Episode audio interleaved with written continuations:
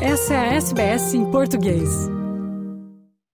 Um novo relatório da Australian Dental Association mostra que três quartos dos australianos nunca usam fio dental.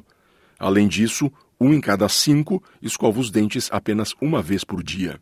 Os novos dados perturbadores vêm à tona nesta Semana da Saúde Bucal, que vai de 7 a 13 de agosto. A Australian Dental Association, o órgão nacional de odontologia do país, está pedindo às pessoas que melhorem os hábitos de higiene bucal para reduzir as chances de problemas de saúde mais sérios, que podem ocorrer a partir do negligenciamento da saúde dental. O aviso não acontece à toa.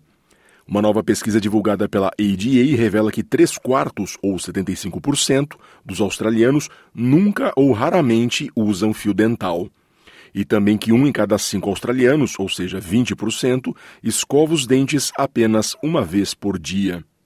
Dois terços, ou cerca de 64%, só visitam o dentista quando há algum problema.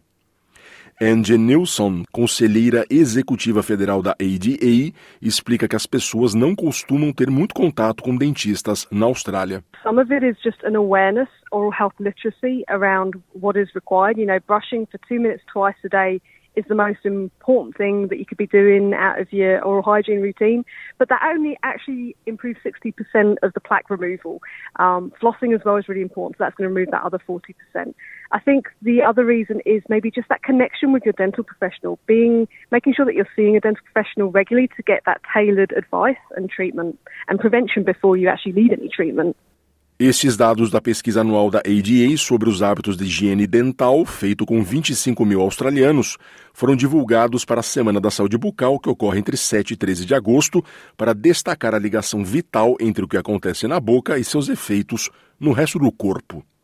Não usar fio dental e não escovar os dentes na quantidade recomendada coloca a população no caminho certo para problemas de saúde bucal que, se não forem tratados, podem contribuir para o desenvolvimento de problemas de saúde mais sérios, como doenças cardiovasculares, diabetes tipo 2 ou até mesmo derrame.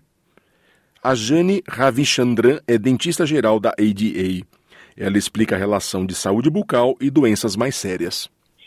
A lot of people aren't aware that the mouth is connected to the rest of the body, and it's mainly through a number of small blood vessels.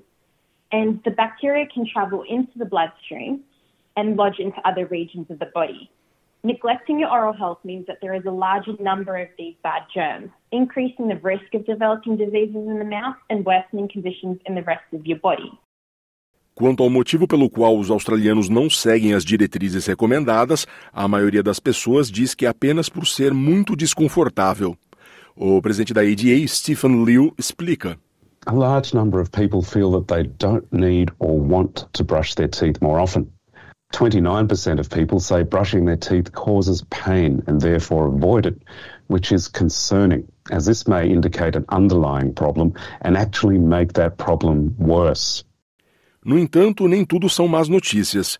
Cerca de 53% dos consultados afirmaram escovar os dentes duas vezes ao dia, que é a recomendação mínima.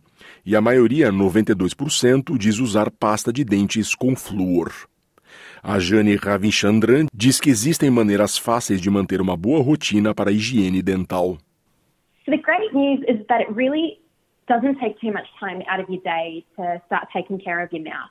You only need six minutes to brush twice and floss once. We recommend using a soft toothbrush with a pea-sized amount of fluoride toothpaste. Angle the brush towards your gum and use slow round movements on all surfaces of your teeth. A great tip is to floss before brushing as it makes it easier for the fluoride in the toothpaste to get between your teeth and get to work. If you don't have access to a toothbrush after eating, then rinse your mouth with tap water. Quer ouvir mais notícias como essa? Ouça na Apple Podcasts, no Google Podcasts, no Spotify ou em qualquer leitor de podcasts.